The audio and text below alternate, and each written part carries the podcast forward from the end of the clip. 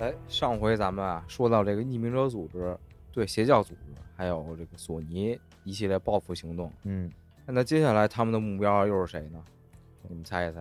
霍师傅， 霍霍儿的师傅，还货呢？我操！锦文第 一，哎是不是？ 莫非是中国企业？对，我也想，是不是该往咱们这边靠莫了？非是一个中国企业？莫非啊？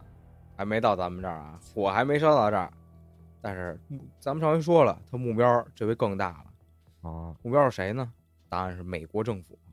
惨弄他们家的友军啊，这 是 USA government 我操！啊咱焦哥这英语还行，能蹦俩词儿。四级都没过啊，啊，当然啊，每次匿名者组织都不是单独出现在一个事件里的。 哦，哎，这一次的起因又是谁呢？就是维基解密的创始人阿桑奇说啊，这维基解密在二零一零年七月爆出了一批美国军方丑闻，哦，其中包括一个震惊世界的影像资料。画面中，美国的军用直升机向平民扫射，造成了十五人死亡，其中呢包括两名英国记者。这个事件扫哎，事件发是不生的是地在点呀就是在中东阿富汗我哦这还是刚想往说往东走 了。啊。除此之外，还曝光了诸多驻美阿富 汗，不是驻美阿富汗， 我操！阿富汗在美国还有大使馆呢，是 吗？操，口误口误。 还曝光了诸多驻阿富汗美军的秘密文件，啊哦涉及到了很多关于中东、南美的军事计划。哎，在事后啊，匿名者组织发表声明，证实了此次曝光事件是由他们和阿桑奇联手爆出的。阿桑嗯奇是谁呀、啊别问了，待会儿回回去听听节目吧。 阿桑奇就是刚才说这个维基解密的这个创始人。啊 o k 啊，而且而且说，其中大部分文件都是由匿名者组织所提供的。哦，哎，可惜啊，好景不长，就在一零年的十一月，阿桑奇就被英国政府指控犯有强奸罪，遭到逮捕，并并哎一时精虫上脑。哎，这事儿你说不好，你说他是到底犯没犯这个罪？扣的帽子，。啊哎，真有可能。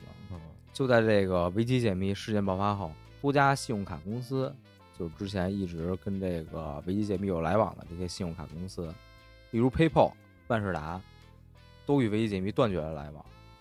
及时撇清关系。哎，匿名者组织呢再次出击，也没多逼逼，直接黑掉了中情局和这几家公司的网站。我操，牛逼啊！那看来是有点能耐。哎，造成了中情局网站瘫痪了数个小时。哎，事后呢，PayPal 表示，此次攻击虽然造成 PayPal 的支付运行变慢，但是并不是很严重。嗯，哎，但是匿名者这次和危机解密呢联手爆料，却使美国陷入了外交危机。哎，此次事件爆发之后，美国政府终于做出了动作，对匿名者组织的成员展开搜捕。在二零一二年的三月六日，多家新闻媒体就报道，警方已经逮捕了匿名者组织的一个分支小组，俄组哎，代表了这个小组的首脑和四名成员。该小组成员呢，正是攻击索尼和中情局网站的主要参与者。这五人被提起七项指控，一经坐实，便将面临最高一百零五年的有期徒刑 哎做他妈死！ 就是相当于无期一样。就就是据听说啊，这次的逮捕行动是有匿名者组织的成员被从中策反成线人了，啊，有叛徒哎啊！而且事发后相继有多名的匿名者在网上说自己遭到搜查。所以你瞧啊，这隔壁老喊着自由，说白了也不自由，跟网上监视你，是呀，我操啊，不抓你，说明你犯的事儿那还不叫事儿呢。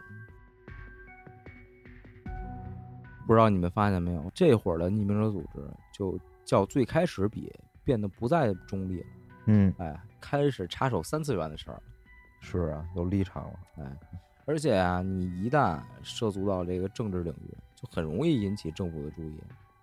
这块儿还是不得不说，这个匿名者组织还真挺有勇气的。嗯，就是说，虽然一些成员啊遭到了搜查和逮捕，但是并不能停止匿名者组织继续扮演网上义警的角色。那主要是他们也不是，我感觉都是各干各的。对，之前咱们也说了，他们这个没有规章制度，也没有这个组织结构，就是一群人聚集在了一起。说白了，你抓了就是所谓的我的这个同伙，跟我没啥关系。你哎爱抓没抓，错没抓我，我就接着干。然后接下来呢，逆魔者组织又在这几年呀、进行了很多的报复行动，嗯比如说摧毁了一个名为“洛丽塔之城”的地下恋童癖网站，并在网上啊挂出了该网站一千多名用户的个人资料这这活该，恋童死嘛！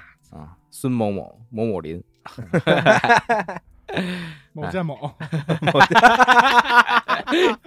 你 直接说名儿完了，身份证号给他报出来，操操，就是八宝山啊！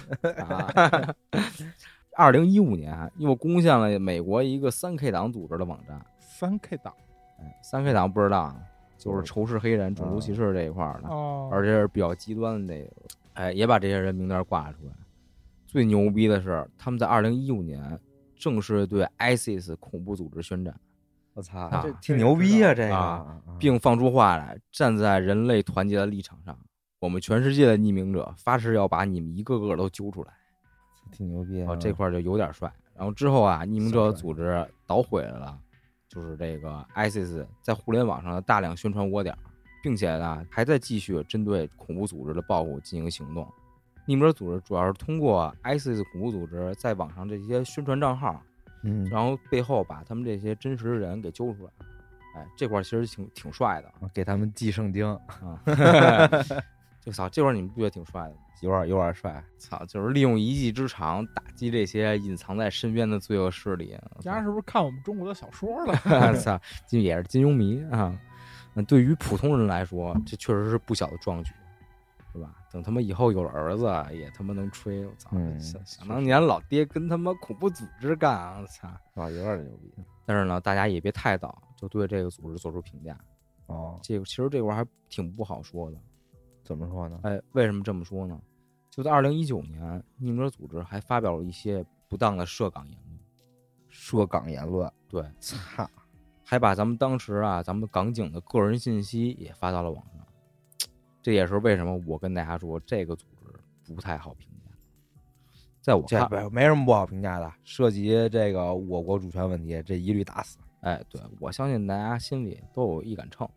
哎，在我看来，这群人信仰着所谓的自由主义，高举正义大旗，但实质上呢，他们缺乏对这个世界多元文化和各个地区国情的了解。对，但是呢，他们似乎并不在乎自己是否获得了正确的信息，片面的坚持自己所看到的，这又何尝不是一种愚昧呢？我感觉他们就是，哎，特别像那种偏激的乌合之众，哎有时候没错就是为了去伸张正义而做出这种行为。就找事儿干，啊，对，基本找事儿真真就是有点那个确实有找事点儿那这意意思。嗯最后就只能提出一个问题，就是说，当这种正义啊脱离了程序的正义的时候，这种正义还是正义吗？这个问题就值得我们大家思考。嗯，嗯，其实就是从一开始，华子说，那、就是说这些匿名者组织，他们自己说，他们就是不会干涉，就是三次元工业，也就是说我们现实生活中这些事儿。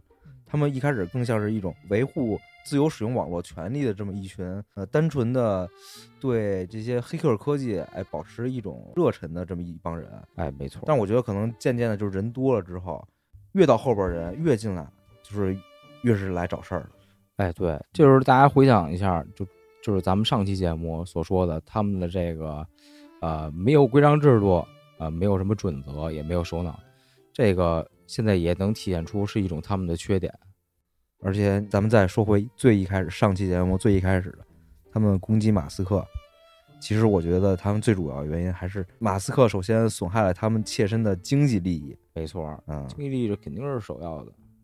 而我觉得如果这个利益不涉及他们自身的利益，可能他们还不会选择这么硬刚马斯克，对吧？对。当然，马而且斯克这个行为确实也不是，好我有一问题啊，就是嗯他们不都是单独的组织，就是说他们不是一个有一个人领导，嗯然后以那个领导人的和那个思想为，就是比如说这领导人说我今儿要在哪儿有点事儿，他们去做这个，那他们是都是同时都是一伙人去发生这个不同的这个事件吗？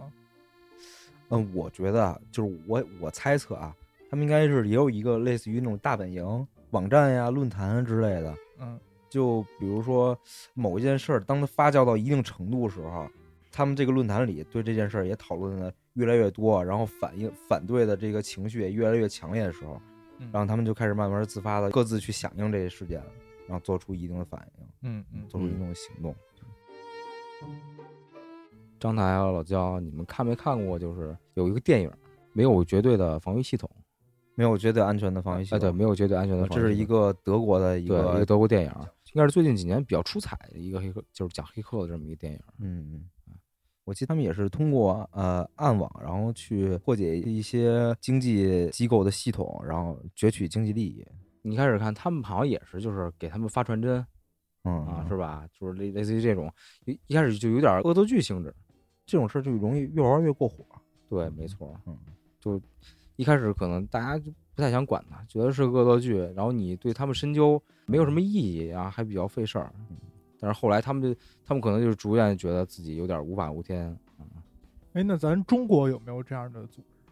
呃，中国黑客肯定是有的，啊，但是就说现在，因为咱们国家这些网络安全方面的防御措施越来越完善，然后技术越来越强，然后这些黑客其实就是慢慢都被招安了，就尤其是以这些比较大的这些互联网公司啊，嗯尤其是阿里巴巴还有腾讯，因为他们本身就涉及经济支付业务嘛，嗯然后所以你像阿里，他们就有一个，就是哎我记得当当时最强大脑还说过，就是阿里有一个什么什么盾，就是就是说为大家这个支付宝支付保驾护航的这么一个防御体系。啊，但是就是说他们在这个支付手段在不断完善的这个过程中，其实是很多次都遭遇了黑客的攻击的。但是阿里巴巴他们就有一个这么一个措施，就是说，如果你黑客发现了我漏洞，你告诉我，然后我可以去买，就是说我给你钱，然后你就奖赏你帮我发现这个漏洞。嗯那相当于你这黑客你也不用去偷钱了，你要发现这漏洞你就直接告诉阿里巴巴，然后他们就直接把钱给你。合作共赢，哎，对，然后甚至好多就是有特别有名的黑客，就直接就被阿里招安了，就被招进他们这些负责支付安全系统维护的这个这个团队，啊， 就成为他们那边大神，就专门帮他们找漏洞。对，这里边可以介绍几个，就是咱们中国比较就是出名的一些黑客，比如说这个腾讯云顶实验室掌门人董志强，二零零六年啊创建这个超级巡警，截杀了几乎肆虐整个中国的这个熊猫烧香，啊一夜爆红。哦，是吗？我操，哎熊猫双枪当年可他妈贼啊火，我有贼印火！象我操不是我想插一句，就我以前听我爸说过一句话，啊，就是做杀毒软件的公司嗯，都是制造病毒的公司，是吧？啊，这个逻辑说得通啊，因为他们自己知道漏洞在哪儿，然后他们才能帮你把这个这个毒杀掉。对，但是你这么想，这种公司它它可能它就需要黑客，对吧？它就要就需要先做一个相就是跟黑客性质相关这么一工作，我先找到你的漏洞，是吧？尝试这个漏洞能不能破坏你的电脑。那行，咱们关于匿名者这期节目就先到这儿，然后。包括关于匿名者到底要怎么去惩治马斯克， 咱们可以也可以持续关注一下。哎，没错，嗯，以看他后这个可乐周报见啊！啊，可乐周报见。行，那这期先播到这儿，也感谢您收听可乐麻豆腐，这里是麻豆侦探社，我是张台长，我是华子。我是老焦。咱们下期再见。